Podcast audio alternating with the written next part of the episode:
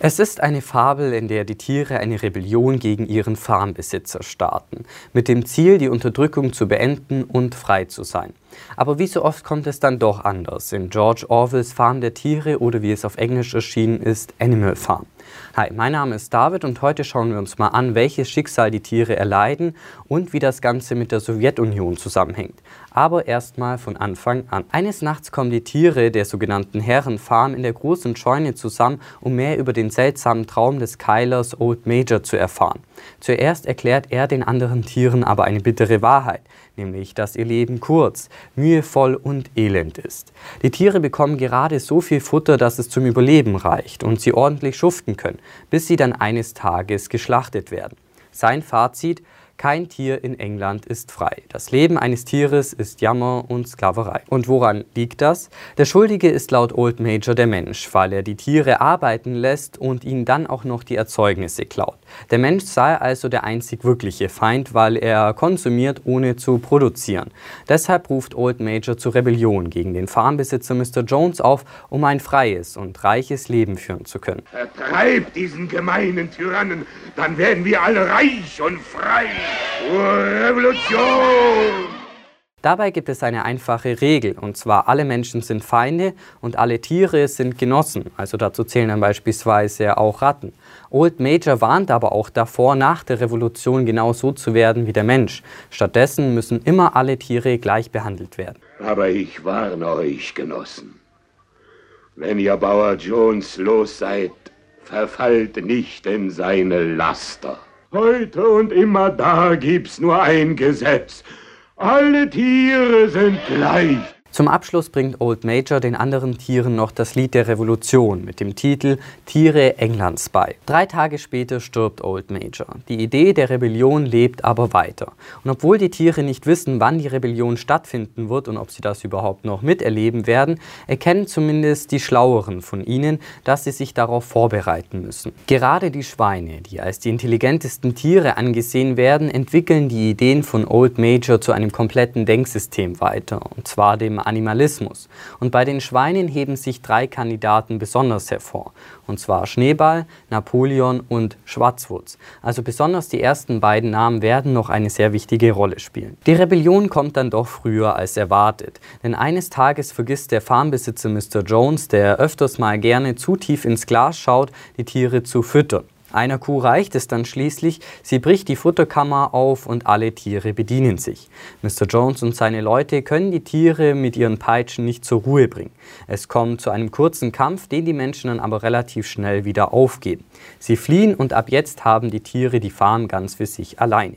Die Rebellion war also erfolgreich. Die Tiere verbrennen dann schließlich alles, was sie an Mr. Jones erinnert. Die Herrenfarm wird in Farm der Tiere umbenannt und die Schweine, die sich das Lesen und Schreiben beigebracht haben, erklären den anderen Tieren die Prinzipien des Animalismus, die sich in sieben Geboten zusammenfassen lassen. Und diese Gebote werden für alle sichtbar an die Scheunenwand gepinselt und lauten, alles, was auf zwei Beinen geht, ist ein Feind. Alles, was auf vier Beinen geht oder Flügel hat, ist ein Freund. Kein Tier soll Kleider tragen. Kein Tier soll in einem Bett schlafen. Kein Tier soll Alkohol trinken. Kein Tier soll ein anderes Tier töten und alle Tiere sind gleich. Die Tiere machen sich dann wieder an die Arbeit, um die Ernte einzubringen und alle packen mit an außer die Schweine, denn die sind mit Überwachen und Delegieren beschäftigt. Besonders viel leistet das Pferd Boxer, das auch noch freiwillig Zusatzarbeit leistet. Sein Motto, ich will und werde noch härter arbeiten. Jeden Sonntag wird die grüne Flagge, auf der ein Huf und ein Horn abgebildet ist, gehisst und eine Versammlung abgehalten, in der die Tiere über die verschiedensten Themen debattieren und auch abstimmen.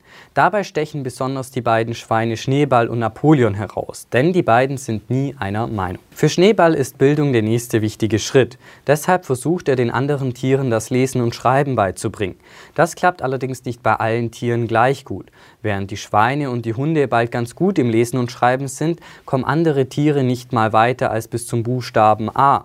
Und weil beispielsweise den Schafen die sieben Gebote zu kompliziert sind, wird es für sie auf ein Gebot heruntergebrochen. Und zwar Vierbeiner gut, Zweibeiner schlecht. Napoleon kümmert sich währenddessen lieber um den Nachwuchs, also besonders die neuen Welpen haben es ihm angetan und er kümmert sich persönlich um ihre Erziehung. Bald schon beanspruchen die Schweine die Milch, das Fallobst und später auch die Haupternte der Äpfel für sich. Die Begründung, die Schweine seien Kopfarbeiter und die gesamte Organisation der Farm hänge von ihnen ab. Deshalb müsse ihre Gesundheit erhalten werden. Um auch andere Tiere zur Rebellion zu bewegen, werden Tauben ausgesendet, die auf den Nachbarfarmen Namen die Nachricht und das Lied Tiere Englands verbreiten. Die Zeit ist nunmehr gekommen, die Kunde von unseren großen Erfolgen im Lande zu verbreiten, damit unsere versklavten Genossen auf anderen Höfen auch ihre Ketten brechen und sich unserer Revolution anschließen. Es lebe die Revolution!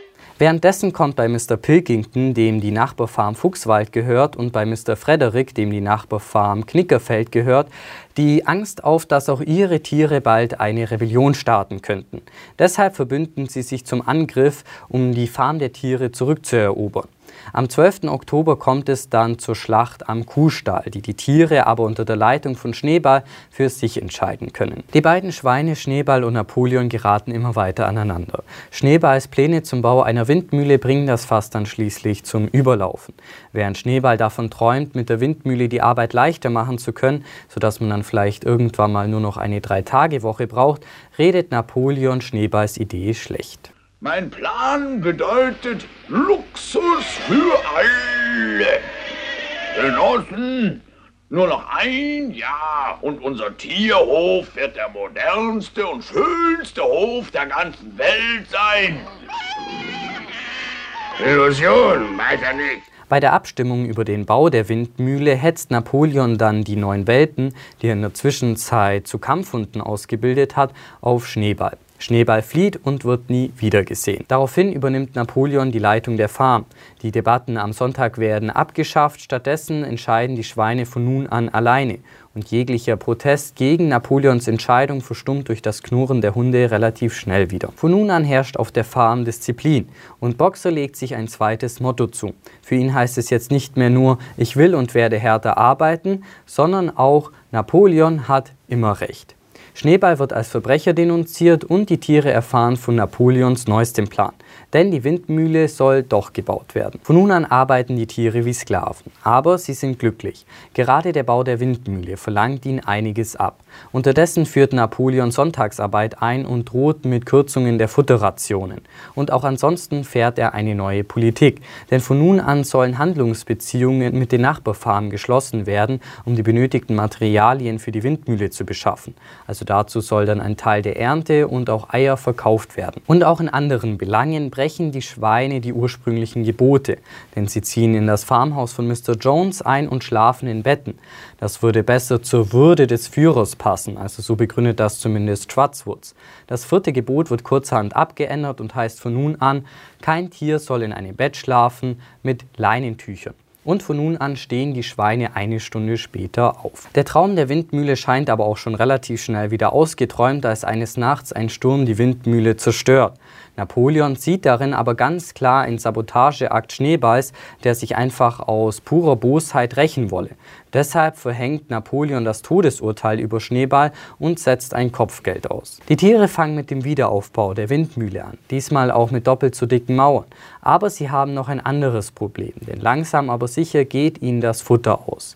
Napoleon schließt mit Hilfe des Händlers Wimper einen Vertrag, sodass die Tiere pro Woche 400 Eier liefern sollen und dafür dann im Austausch Korn und Schrotmehl bekommen. Die Hennen sind allerdings nicht zu diesem Opfer bereit und es kommt zum ersten Mal seit Jones Vertreibung zu etwas wie einer Rebellion, die Napoleon mit seinen Hunden aber relativ schnell wieder zerschlagen kann. Währenddessen tauchen auch immer mehr Informationen über den Verbleib von Schneeball auf.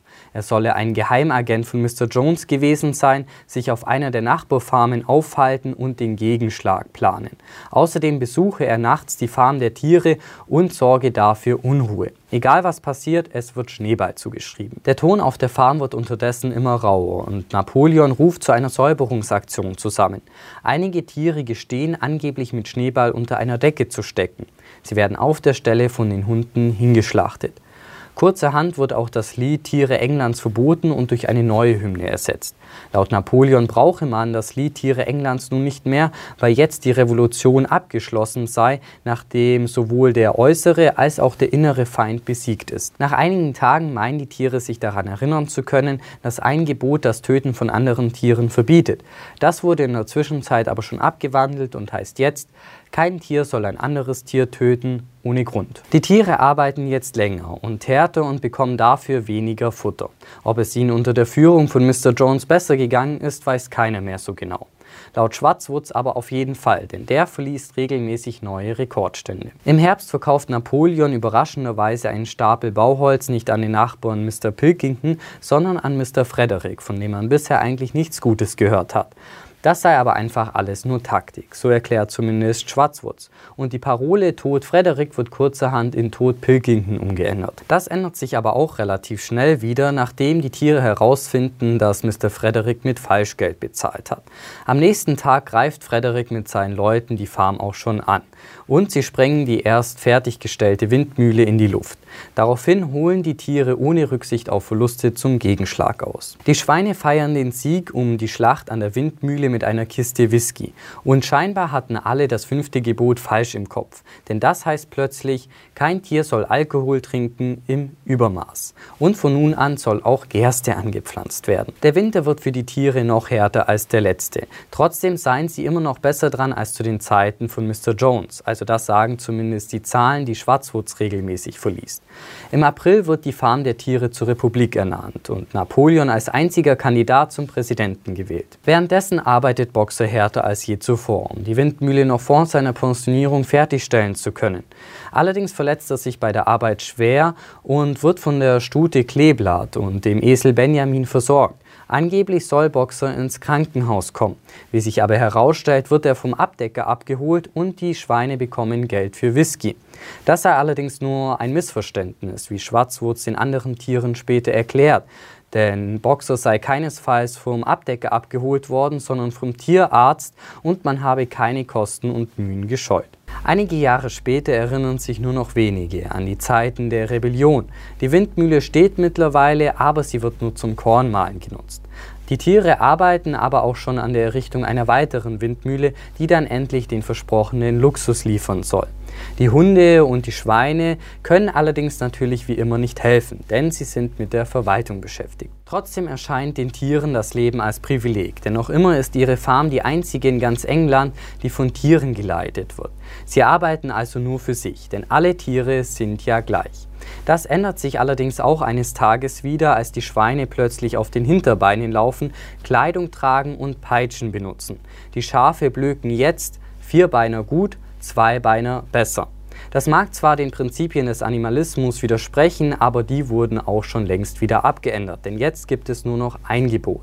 Und zwar, alle Tiere sind gleich, aber manche sind gleicher. Kurz darauf zeigen die Schweine ein paar Farmern ihre Farm der Tiere und sie setzen sich im Farmhaus zusammen. Die anderen Tiere beobachten das Schauspiel von außen. Es wird Bier getrunken und die Farmer loben die tolle Arbeit der Schweine. Allen voran Mr. Pilkington ist schwer beeindruckt. Laut ihm arbeiten die niederen Tiere auf der Farm der Tiere mehr und bekommen weniger Futter als auf irgendeiner anderen Farm. Napoleon, der Vater der Tiere, erklärt, dass die Farm der Tiere von nun an wieder Herrenfarm heißen soll und ein Gemeinschaftsunternehmen sei, das allen Schweinen gemeinschaftlich gehöre. Außerdem sollen die Tiere aufhören, sich mit Genosse anzusprechen und von jetzt an soll die Flagge nur noch schlicht grün sein. Gerade als es so scheint, dass sich alle versöhnt haben, bricht zwischen Mr. Pilkington und Napoleon ein Streit aus. Denn beide hatten zur gleichen Zeit ein Pik Ass ausgespielt. Die anderen Tiere schauen gebannt von außen zu, aber es ist ihnen nicht mehr möglich, zwischen Schwein und Mensch zu unterscheiden. Aber wie steht die Fabel jetzt im Zusammenhang mit der Sowjetunion? George Orwell, den ihr ja vielleicht schon von dem Roman 1984 kennt, den ich euch übrigens auch schon hier auf diesem Kanal vorgestellt habe, schrieb Farm der Tiere gegen Ende des Zweiten Weltkrieges, also noch vor 1984 und er beschreibt darin die Entwicklungen der jungen Sowjetunion. Angefangen mit Zar Nikolaus II., der selbst im Luxus lebte und sich nicht um seine Untertanen kümmerte, sondern sie ausbeutete und verhungern ließ. Er wird durch den Alkoholiker Mr. Jones dargestellt. Mr. Pilkington, als die westlichen Mächte um Großbritannien Großbritannien und den USA. Anfangs verfeindet, kooperieren Napoleon und Mr. Pilkington, bis sich das Verhältnis dann am Ende wieder verschlechtert. Ein Ausblick also auf den Kalten Krieg zwischen den USA und der Sowjetunion. Dann haben wir noch Mr. Frederick als Adolf Hitler und das Dritte Reich. Anfangs versuchen Napoleon und Mr. Frederick ja noch Handlungsbeziehungen aufzubauen, die dann aber schließlich in dem Angriff von Mr. Frederick auf die Farm enden, der eben versucht, sie mit seinen Leuten einzunehmen, aber kläglich scheitert. Die geschichtlichen Parallelen wären hier der deutsche-sowjetische Nicht-Angriffspakt Unternehmen Barbarossa, also sprich der Angriff Hitler-Deutschlands auf die Sowjetunion und schließlich die Schlacht von Stalingrad. Die Schweine stellen die Bolschewisten dar, mit Old Major als Karl Marx und Lenin. Das Führerschwein Napoleon stellt Josef Stalin dar und Schneeball seinen politischen Gegner Leo Trotzki, der zuerst ins Exil gezwungen und schließlich ermordet wurde. Und nachdem Napoleon Schneeball vertrieben hat, kreierte er eine Welt, die eigentlich noch schlimmer ist als das, gegen was sich die Tiere aufgelehnt hatten. Und natürlich spielt auch Schwarzwurz als Propagandaapparat eine sehr wichtige Rolle. Die Pferde stellen drei soziale Klassen dar. Und zwar haben wir einmal Boxer, der sich zu Tode arbeitet und naiv alles glaubt, was ihm von Napoleon vorgesetzt wird. Er stellt die einfachen Arbeiter der Unterschicht dar, die von der kommunistischen Partei besonders ausgebeutet wurden, obwohl sie eigentlich der Grund für die Revolution waren.